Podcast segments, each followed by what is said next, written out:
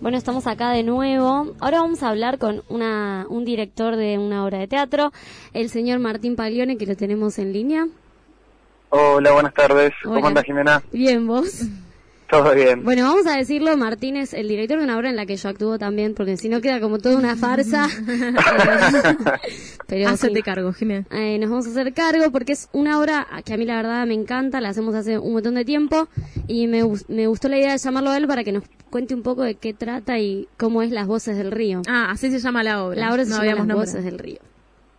Sí, la obra está escrita por Graciela Reche, que es una dramaturga y docente de la MAD y otras instituciones educativas, que surgió a partir del 2015, cuando nos conocí, bueno, ya nos conocíamos con Jimena y, y con otros chicos en, la misma escuela y empezó a surgir, digo, el, el proyecto desde la necesidad de, hacer algo, de empezar a, a probar y, nos pareció interesante el material porque realmente nos parecía como un desafío porque no solo era la primera obra que, que dirigía, sino también tiene cierta complejidad la misma, porque habla, tiene un encuentro ficcional entre Leopoldo Lugones, Roberto Art y Alice Dumont, que es el personaje que hace Jimena, en lo que sería una especie de, de limbo en el río de la Plata, eh, en las profundidades del delta.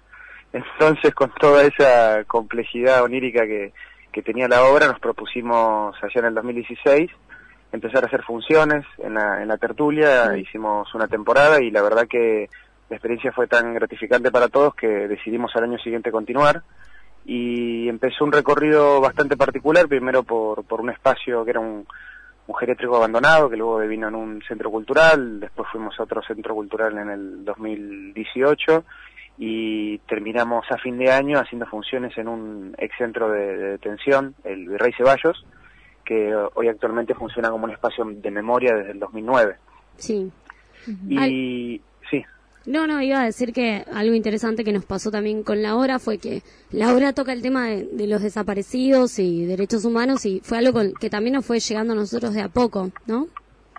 Sí, exacto. En el comienzo, para contextualizar, estaba era el 2015, 2016 y era bastante en boga de todos lo que era el teatro por la identidad Sí. y la temática. Entonces, eh, en ese momento como que no, no nos pareció necesario eh, enfocarnos en, en la temática que atravesaba la obra, que obviamente son los 70, la, la dictadura y lo que le pasa particularmente la desaparición de, de Alice Dumont. Sí. Eh, y a partir después de, de que pasaron los años, el, el contexto se modificó, nosotros también nos empezamos a acercar cada vez más al material y a gente que estaba vinculada a la temática, no- nos empezó a atravesar de otra manera y nos pareció de repente necesario eh, empezar a hacer eh, de alguna manera una, una militancia con la obra, por así decirlo, porque en, en los últimos años ya no, es- no es tan común encontrarse con obras de este tipo y además sobre todo nosotros lo, lo enfocábamos de una manera particular que no necesariamente tenía que ser, eh, ¿cómo decirlo?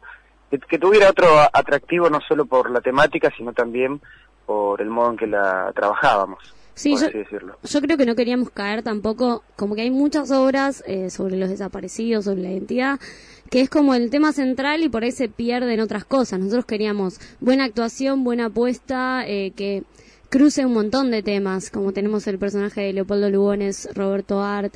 Ah, yo quería preguntarte, Martín, ¿querés contar un poco de cada uno de los personajes? ¿Quiénes son?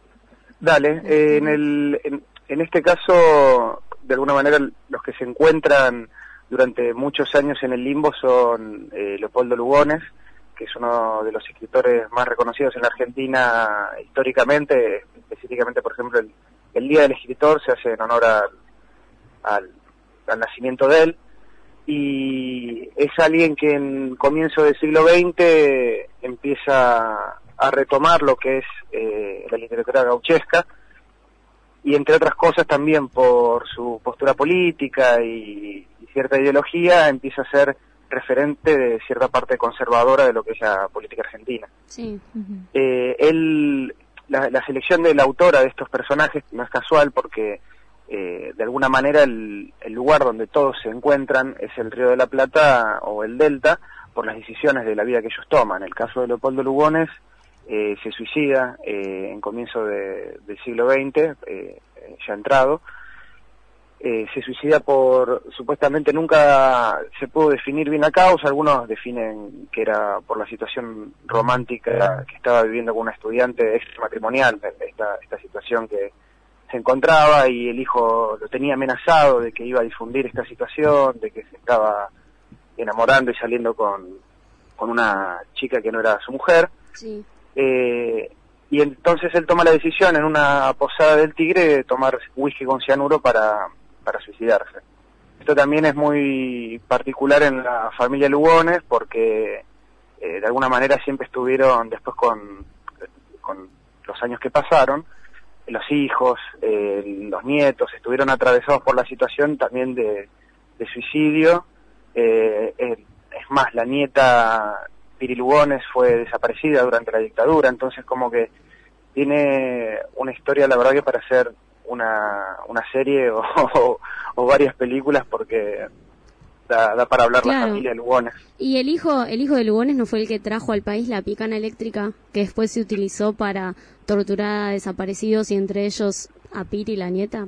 ¿No es una? Exacto, el, el hijo eh, se le atribuye que, que trae la picana, no, no sé si es cierto ese punto, pero sí la empieza a utilizar en la persecución para anarquistas en 1930, Sí. que se hacía una persecución a la, a la izquierda, o 1940, y después posteriormente va a ser eh, continuado este método e implementado de manera cotidiana en, en el proceso militar, en el último proceso militar. Sí. Después, la, la historia de Roberto Art eh, lo vincula también porque en uno de sus deseos él fallece por causas naturales, en realidad porque estaba con una enfermedad del corazón y no y decidió no cuidarse, pero había solicitado que cuando él muriera sus cenizas fueran arrojadas al río de la Plata. Entonces, este espacio de estos dos autores, que de alguna manera vienen, eh, por lo menos en la obra de teatro, ¿no? a representar dos miradas o dos posturas de cierta parte de la sociedad argentina, eh, por un lado una conservadora y capaz, eh, podríamos decir otra más, más progresista de izquierda, eh, se encuentran con la llegada de Alice Dumont, porque ellos todavía se- eh, están en el, en el limbo, en este espacio que no se sabemos bien dónde es, pero que lo ubicamos debajo del Río de la Plata, con la llegada de ella que viene de alguna manera a darles eh, información sobre lo que está sucediendo en los 70 en la Argentina.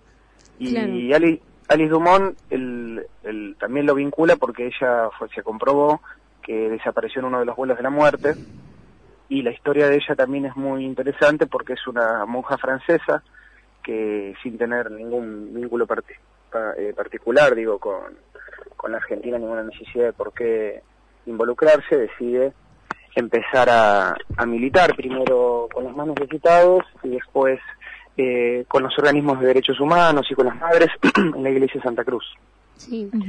Que es el espacio donde los va a vincular a todas. Claro, justamente en la iglesia Santa Cruz es donde vamos a estar haciendo funciones, ¿no? El, el Exacto, viernes, el Exacto, el viernes y el próximo- sábado.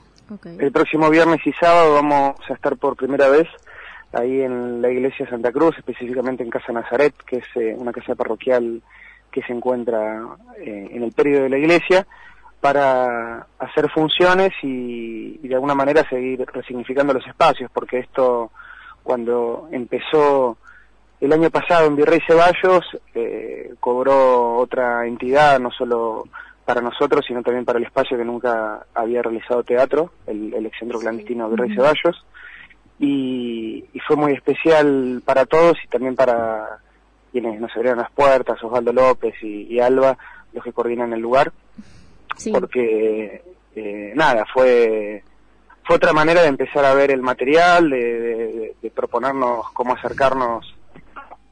Difícil porque en esos espacios eh, ya están cargados de cierta emoción y, y cierto significado.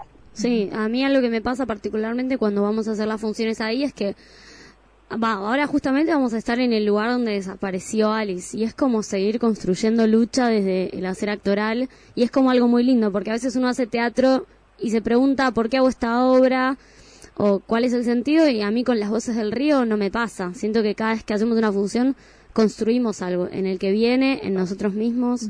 Eh, eso es muy lindo. Sí, sí, la verdad que no, y por eso nos ha impulsado, creo, a vos y a todos seguir desde ya van- va a ser el cuarto año que estamos compañía- como compañía y el tercero en función, eh, sosteniendo ese lugar que además habíamos construido con tanto amor y durante tanto tiempo, digo, fue todo un año de preparación para sentirnos listos como con la responsabilidad y el compromiso que, que requería tratar el tema. Sí. Está bueno también que la apuesta no es eh, clásica, tipo es caja italiana, obra de teatro, sino que a nosotros nos gusta hacer como que la gente tenga una experiencia distinta, como más, eh, no sé, más cerca de las actuaciones y no tanto la distancia de la cuarta pared actoral, hay un recorrido por el lugar, eso está, está bueno para, también para conocer un poco los lugares que albergan la obra que tienen su propia historia. Sí, eh, creo que nos sirve a todos y no, no solo al grupo, sino al- a la movida teatral, poder pensar de otra manera eh, los espacios en los que los hacemos y cómo llegamos a la gente. Creo que, como decís vos, tiene algo más interesante y divertido porque el, el espectador se encuentra cercano a, a lo que está sucediendo, de alguna manera lo, lo hacemos partícipe y parte del- de la apuesta con, con las últimas propuestas que estamos haciendo y, y es una manera de repensar, bueno, cómo, cómo nosotros nos volvemos más interesantes al resto de las ofertas que hoy en día encuentra uno en, en- en Internet, en, en Netflix, en, en todas las los diferentes medios que no son los teatrales, como eh, de alguna manera proponer algo que, que realmente a la, a la gente le dé la necesidad y las ganas de, de ir a verlo. Claro. Y decinos entonces, eh, tenés la dirección y el, el tema de si es con bono contribución a las gorras. Sí, va a ser a la, a la gorra en, en Carlos Calvo 3121, es la calle, Sí. eh, que es en la parte de atrás de la iglesia de Santa Cruz, y la gente igualmente a través de las ¿Dónde redes es en sociales. Boedo, no? Exacto, sí, sí, sí. Ajá. En la zona capital federal, en Boedo. Y, y a través de las redes sociales, de las voces del río, nosotros vamos ahí siempre subiendo información porque tendremos también más novedades con, con respecto a, a otros espacios para fin de año. Bien, entonces es viernes, ¿a qué hora? Viernes 19.30, Bien. este viernes 19 y el sábado a las 19 horas. Bueno, genial, entonces. Bueno, yo voy a los voy a, los voy a nombrar en la agenda entonces. Sí, ahora Para que vayan a verlos. ¿Y las redes de las voces del río son de sí el Instagram? Eh, LB del Río es eh, el Instagram o las voces del río también encuentran y Bien. LB del Río también en Facebook o las voces del río. Bueno, gracias Martín. Bueno, No, a ustedes, por gracias favor. por todo. Adiós. Bueno, ahora vamos a ir con un poco de saliva poética para cerrar este primer bloque.